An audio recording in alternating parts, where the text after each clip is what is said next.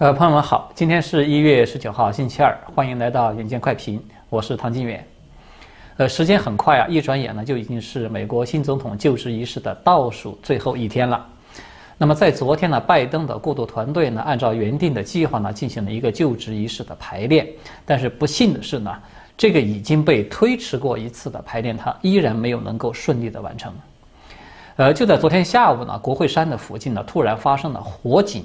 很多在国会山附近的这些媒体呢，都有拍到就是在天空中冒起的那个浓烟。那么事后，消防部门呢就证实说，这是华盛顿特区东南一街和 F 街区域的一处无家可归者的收容所，他们发生了火灾。那么这个火势呢，其实也并不大，大概一个小时之后呢就被扑灭了，并且呢没有造成任何的伤亡。但是比较不幸的是呢，就是当火灾发生的时候呢，美国的当选总统和副总统就职委员会，他们呢正在国会山的这个大厅呢举行就职的彩排，结果呢，这一次突如其来的意外火灾呢，就导致整个的排练给停止了，所有的参与者都被疏散到了安全地带。那么根据路透社的报道呢，这个决定呢，它是鉴于当前华府的安全紧张局势加剧而做出的。美国的特勤局呢，通过推特发布声明说，由于谨慎，美国国会大厦暂时关闭，没有对公众的威胁。那么，美国国会的警方呢，也表示说，将要进一步的调查这个事件。那么，可以肯定的是呢，在此之后呢，国会山周围的安保措施将会得到进一步的加强了。我们要按照中国传统的这个观念来看呢，这个突发事件呢，它可以说是一个。非常不吉利的兆头，对吧？拜登的就职仪式这个排练呢，他先是因为安全的因素被推迟，然后呢又是因为安全因素中断，而且呢这个中断的原因还是因为这种烈焰升腾，对吧？要按照我们过去的说法呢，这个可以说就是上天在示警了。他为什么要示警呢？因为德不配位嘛。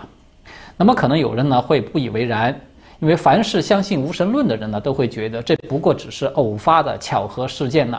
那么在这里呢，我们就不去做这个有神论和无神论这两个巨大的命题的这种引申的讨论了。呃，我只是觉得这种巧合呢，它非常有意思，因为这个就让我想起呢，就是《史记》中记载的一个例子。我们都知道啊，秦朝的二世皇帝胡亥。他在继位第二年的七月的时候呢，他当时是听信赵高的谗言呢，诛杀了这个丞相李斯，并且夷灭了他的三族。此后呢，赵高在宫中呢就是独揽大权了。按照史书的记载的说法呢，是说赵高为中丞相，事无大小则决于高，也就是什么都是赵高说了算了。那么，为了测试群臣的人心呢，这个赵高他在朝堂之上呢，就公开的演了一出指鹿为马的千古名句。那么当时的群臣呢，也是什么样的表现都有的，有附和赵高说这就是马的，也有一些呢是保持沉默。当然呢，也有少数坚持真相、不肯向这个邪恶与谎言低头的人呢，坚持说这就是鹿。那么结果呢？这些诚实正直的人都先后被赵高迫害。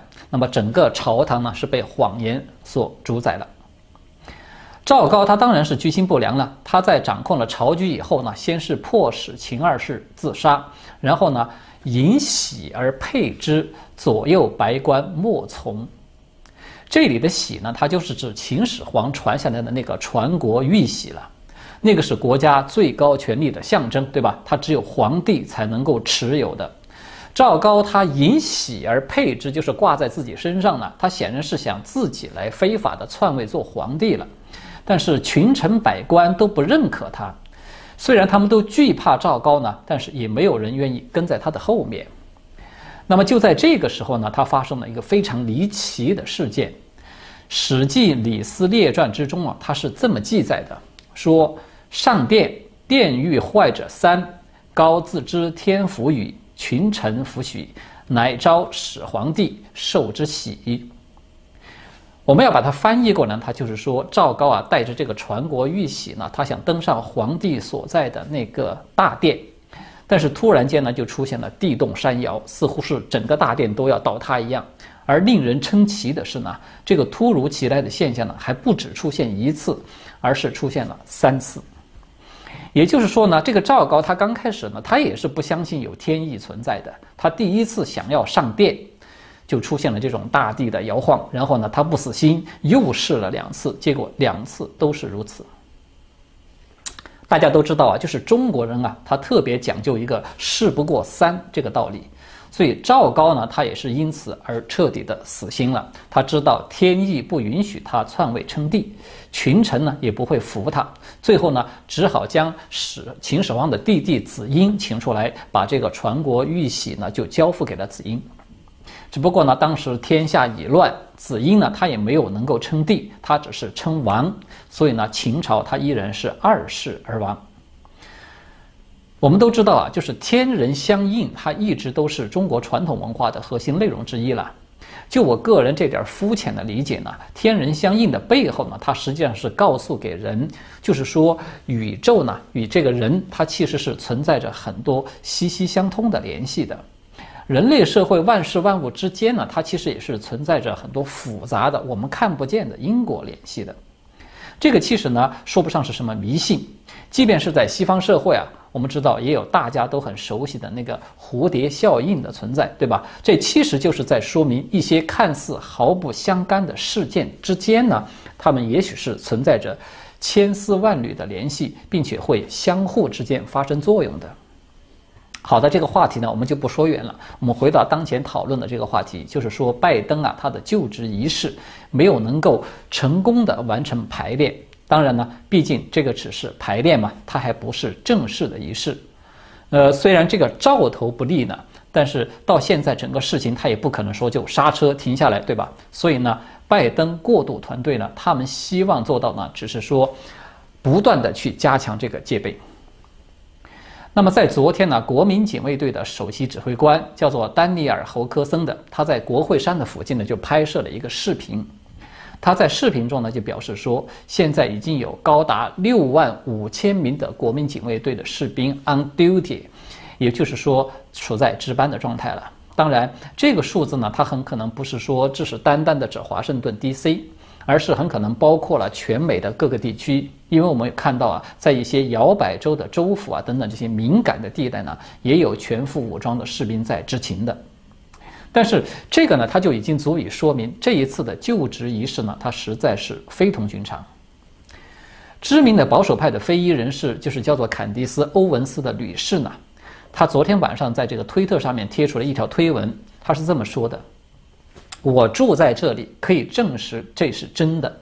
这里呢有些不对劲，老实说，看起来他们是在为军事政变做准备，而不是在举行就职仪式。”不知道为什么有史以来最受欢迎的美国当选总统需要独裁者级别的保护。这位欧文斯女士呢，可能不少呢不少这个朋友都是比较熟悉的。她在去年这个 BLM 骚乱的高峰期呢，曾经有多次发布视频和一些极左人士进行辩论，一度是引发极大的关注的。那么欧文斯的这番话呢，它其实是很有代表性的。昨天我们才讨论过了这个话题，就是说，当一个政府它面临着合法性的问题的时候呢，那种恐惧呀，它必然会导致他们去依赖于军事力量的过度的保护，而最终呢，它就必然会演变成为枪杆子里面出政权这样的一个局面，这样的一个社会。事实上呢，我们看到这种恐惧呢，它已经在开始蔓延了。一个例子啊。就是 D.C. 的现场呢，它仍然在继续进行之中的，就是对军队进行那个政审。美国之音驻白宫的记者叫做赫尔曼的，他在今天早上就发出一条消息，说至少有两名在 D.C. 执行警戒任务的国民警卫队的士兵，因为他们被发现和右翼团体有联系，然后呢就被从这个警卫队伍中除名了。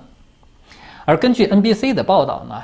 最新的消息是，被除名的国民警卫队的士兵已经扩大到了大概有十二人。所以大家就看到了吧？这一次政审的性质呢，它和过去的那种正常的安保是不同的。过去呢，它是针对的极少数特定的具有极端倾向的这种人去进行背景调查，但是这一次呢，它是无差别的大规模的政审，而且这个标准呢，就是左右之分。这个先例，它要是一旦开启了，那么一个极左的政府，他在手握所有的大权之后呢，那他可能要做的第一件事情就是针对所有的右派来进行打压，因为在他们的眼中呢，这些人全部都是属于危险分子，都是属于不稳定因素。大家千万不要小看了这两名被开除的士兵，这实际上呢，很可能是一次美国版本的反右运动的开端。一切呢，可以说都不新鲜。共产主义的这一套整人的模式呢，它其实从那个巴黎公社开始，已经在很多不同的国家或者是民族之中呢，已经重复过不知多少次了。好的，第二个例子呢是纽约州的州长安德鲁·库莫，就是在昨天呢，原本计划要出席拜登就职典礼的这个库莫呢。他突然在昨天的新闻发布会上宣布说，因为安全因素的考虑，他将不再出席这个仪式了。库莫的理由呢？他是说有执法部门的报告说啊，可能有示威者在纽约州的首府，就是阿尔巴尼的议会大厦来进行这种示威活动。他认为自己应该留在纽约州呢，比较合适。这个可以说就非常有意思了，对吧？要知道啊，在一月六号就是冲击国会山的事件发生以后呢，这个库莫他是第一个就提出来说愿意派遣国民警卫队前往华盛顿的 D.C. 去协助维护秩序的州长，并且呢，在当天呢，纽约州的确就调派了一千名国民警卫队前往 D.C. 那么现在呢，这个库莫他似乎又成了第一个公开的拒绝前往 D.C. 去参加这一次史无前例的就职典礼的州长。所以呢，我们无论从哪个方面来看，都可以说这是一个政治嗅觉非常灵敏的人，或者说他是一个恐惧感很强的人。那么非常耐人寻味的是呢，库莫在发布会上呢，他又特别强调了一句，说拜登和他的团队并未因库莫改变计划而感到不安。那么这个就多少有一点此地无银三百两了，对吧？作为全美深南州的领头羊，就是这个纽约州的州长库莫，他公开的谢绝拜登的邀请。就是连个起码的面子都不给了，而且呢，这个理由是我这块地盘呢可能会出现乱子，所以呢，我就不来给你添乱了。这样的一个场面呢，我想无论如何，他都是拜登的团队不希望看到的。我们可以开一个玩笑啊，就是开个玩笑了。如果说刚才提到的拜登的就职仪式排练，他先是被推迟，然后呢又被中断了，他是属于再一再二的话。那么，也许库莫的这个退场呢，就可以凑成一个再三，也可以说是事不过三了，对吧？好的，接下来呢，还有两个比较重要的消息呢，我觉得是有必要来和大家说一说的，因为这两个消息呢，它都和当前以及以后的局势是紧密相关的。一个消息呢，是来自于共和党的大佬级的人物康呃麦康奈尔。就是这位一度在众议院通过了对这个川普总统的弹劾议案以后，他没有表明自己态度的参议院多数党的领袖呢，他在今天正式表明了他的立场。今天呢是参议院休会以后复会的第一天，所以呢麦康奈尔呢在会议上把矛头就直接的指向了川普总统，声称说暴徒被灌输了谎言，他们是被总统和其他有权势的人挑起的。那么我们都知道，根据宪法规定的议程呢，参议院就弹劾案是否给川普定罪呢？它包括是否禁止川普再次担任联邦职务的这个审核的计划。那么同时，他也预计要在未来的几天就要开始的。所以呢，尽管麦康奈尔表示呢，他自己还没有决定是否会投票给川普定罪，但是呢，他的这个举动呢，无疑是在背后通刀，无疑是落井下石之举。因为从单纯针对川普总统本人的角度来讲啊，如果说麦康奈尔推动在参院通过了弹劾，那么这不仅会禁止川普将来继续参选，而且还会还会剥夺川普作为卸任总统应该享有的这种安保的待遇。那么这个就意味着呢，川普总统他一旦卸任。他将不仅面临在政治上要遭到追杀，而且呢还要面临着真正意义上的生命健康的危险。因为根据这个程序呢，参议院要想通过弹劾，他必须要达到超过三分之二的多数。也就是说呢，目前至少需要至少是十七名共和党人倒戈来支持弹劾案，他才有可能达成对川普定罪的这个目标。那么麦康奈尔他在参议院究竟有多大的影响力呢？他是否有把握来促成至少是十七位共和党的参议员倒戈呢？这样的问题我们目前呢暂时没有答案。但是呢，就我个人看来啊，麦康奈尔他从赴会前的。不置可否，到赴会以后的这种杀气腾腾，这中间显然是发生了一些什么。或许呢，在不久的将来，我们会看到他的这个表态啊，换来了对方什么样的回报。那么，另外一个重要消息呢，是来自于昨天我们重点讨论过的 CIA，就是中情局了。就在昨天的下午，CIA 的局长哈斯佩尔呢发布了声明。正式的辞去中情局的局长的职务了。CIA 的官方推特呢，也在第一时间转发了他的声明，并且呢附带了例行的感谢。那么在正常的情况下，哈斯佩尔的职务他一般是不会随着总统换届而自动的更替的，他完全可以继续的在拜登就职以后的继续做下去的。当然呢，我们不排除啊，哈斯佩尔的这个辞职呢，是有可能得到了拜登的承诺，比如说将在未来给予他更高位置的一个丰厚的回报啊等等。但是呢，似乎他也没有必要要急于在当前这个即将要交接的敏感的窗口期来做这件事，对吧？他其实完全可以等到拜登坐稳江山以后再来从容的走这个程序。尤其是在上周五啊，那个枕头哥他手里的那份文件不是被拍到了吗？就是他被拍到有人建议川普用帕特尔来替换哈斯佩尔这个内容的时候呢，那么哈斯佩尔这个辞职的举动就更显得有一点不寻常。用帕特尔替代哈斯佩尔呢，其实是在去年十一月份的时候就被提出来的。那么在当时呢，哈斯佩尔是表达了一种激烈的反对的态度，并且呢，他不惜以辞职来相威胁。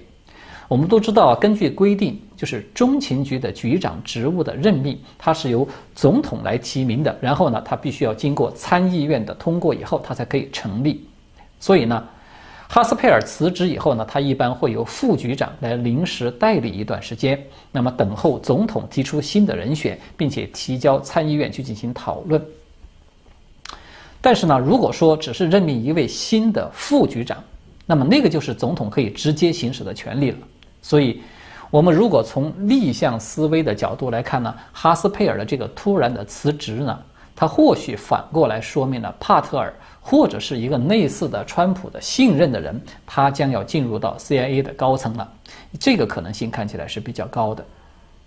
如果真的是这样的话，那么我们昨天讨论的关于那个铁三角的那个说法，它就很有可能会变成现实。好的，最后还有一点时间呢，我们要简要的说一说第一夫人梅拉尼亚和川普他们两个人啊，先后发表了这个告别演说。梅拉尼亚的演讲呢，是在昨天下午的时候，他在自己的推特账户上面发布了一段大概六分钟左右的视频。那么在演讲中呢，他是首先表示感恩美国的人民，他说能够成为美国的第一夫人呢，是自己这一生中有过的最大的荣耀。那么梅达尼亚呢？他还呼吁美国人民要选择团结，超越分裂，永远选择爱而不是仇恨，选择和平而不是暴力，选择他人而不是自己。他说：“请永远记住，暴力永远不是答案，也永远不会是正当的。”那么，川普的演讲呢？是在今天下午刚刚发布的。在接近二十分钟的演讲中呢，川普是表达了多个主题。首先呢，他是按照惯例呢，对很多人都表达了自己的感谢，包括对自己的家庭、对彭斯夫妇，以及包括对整个内阁以及白宫团队，他都表达了自己的感激之情。其次呢，川普有系统的回顾了自己这四年以来啊主要的一些政绩。比如说，在内政方面呢，他总结了自己在经济领域的很多的成就了，这其中包括了多个重大的贸易协议啊，也包括了史无前例的就业率和创纪录的股市的指数啊等等。当然了，其他的政绩呢，也少不了他在像类似于保卫边境、强大国防、开发疫苗以及杰出的外交成绩等等这些方面。总的来说呢，川普的这个演讲，他基本上是延续了他从参加竞选集会以来的这些主要的这个脉络，同时呢，也和他在一月六号以后的公开声明保持了一个最关键的一致性。而梅拉尼亚的演讲呢，它也完全的符合这个一致性，就是他们自始至终都只字不提拜登。即便是在川普他的演讲中有提到说下一任政府这样的用词的时候呢，他也都避免提到拜登的名字。所以呢，这显然就不是一个简单的赌气了，对吧？他而是一种政治信念的坚持，也就是说，他对拜登的合法性，他一直都不予承认的。那么要说这一次的演讲和过去有什么不同呢？就是这一次演讲中呢，川普他有严厉的谴责了对言论的政治审查，并且说这个是对美国核心价值观的破坏。那么在最后呢，川普他还是继续重复了那句话，就是 “The best is yet to come”，呃，翻译过来呢就是最好的还在后面。当然呢。我知道，就是对很多期待川普今天说出什么惊天动地的内容的朋友来说呢，可能会感觉到有一点点失望。其实对这一点啊，就像我们以前啊有曾经讨论过的，我们对很多事情的坚持呢，是因为我们知道它是正确的，我们都知道它是真相，而不是因为我们知道自己未来一定会赢。那么我们也都知道啊，就是人世间它其实一直都存在着一个真理，就是邪不胜正。但是呢，这个不一定就代表说正邪之间的这种较量的过程，它会是一根直线，对吧？所以，无论我们处在这个过程的波峰还是波谷，能够坚守正义与良知呢，就像很多朋友说的，在未来的任何时候，我们都可以毫无愧色地对自己的子孙后代去说。在那场正邪较量之中呢，我们没有丢失自己的良心，没有向黑暗去妥协，就已经足够了。我们都知道，过去有句成语啊，叫做“天不藏奸”。我相信呢，我们迟早还是都会亲眼见证到真相大显的那一天。好的，谢谢各位的观看。在节目的最后呢，还是要提醒一下大家。想用 email 来订阅这个远远见快评消息的朋友呢，可以照着下面这个视频中的示范来操作。首先呢，在这个节目介绍栏或者是置顶的留言中呢，找到输入 email 的这个链接，输入 email 及勾选同意以后呢，你就可以成功订阅了。那么要特别注意的是，输入的 email 的这个前后都不能够留有空格。订阅成功以后呢，每当远见快评有新的视频播出，或者是有其他的任何通知消息呢，我们都会发送 email 给你。好的，这个说明呢到这里就结束了，谢谢大家的观看，我们明天再见。